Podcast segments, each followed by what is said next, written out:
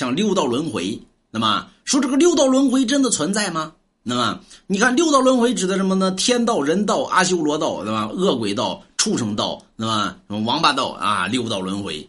说天道呢，他也逃不出六道轮回起来，就是神仙，人得道升仙乃入天道，所以神仙是也逃不出六道轮回的。不是说我这得道成仙了，对吧？完了之后呢，我这就我这就逃出六道轮回了。世间万物皆逃不出六道轮回，除非你不在世间万物之内。比如说谁呢？哎，红军老祖路亚道君，这就是不是世间万物，因为盘古开天辟地之前就这俩。所以他们已不在三界之内，不在五行之中，所以他们就逃出了六道轮回。有人说：“我知道孙悟空也不在六道轮回之内，你知道为什么吗？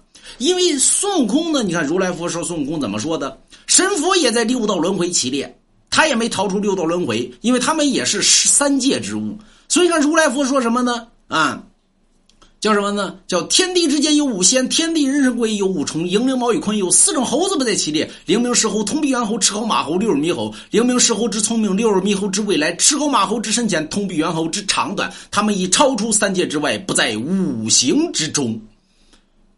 那有人说孙悟空这玩意儿，他也是世间万物呀，他怎么能逃出六道呢？这个得追溯到《封神演义》时期，因为《封神演义》时期可讲了，那袁弘大闹大大大战姜子牙。最后呢，姜子牙、袁弘，你看有龙王家字画。袁弘一看哪儿呢哪儿呢，把姜子牙扔出大神鞭，照着袁弘脑门击了一下，扔出这个捆仙索，捆住了袁弘。后来呢，雷劈妖猴，火烧妖猴，那么斧劈妖猴，刀枪剑戟斧钺钩叉用了个遍，弄不死这袁弘。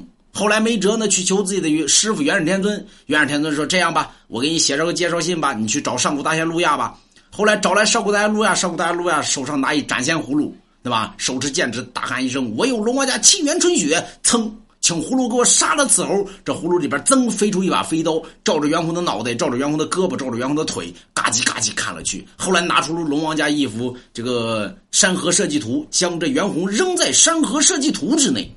所以呢，袁弘呢，乃就是孙悟空的后期化身。孙悟空呢有四，呃，不是这猴子有四个：灵明石猴、通臂猿猴、赤高马猴、六耳猕猴。对吧？所以你看呢，这四猴呢，乃在上古大仙路亚的山河设计图起列，所以它非天地万物所造。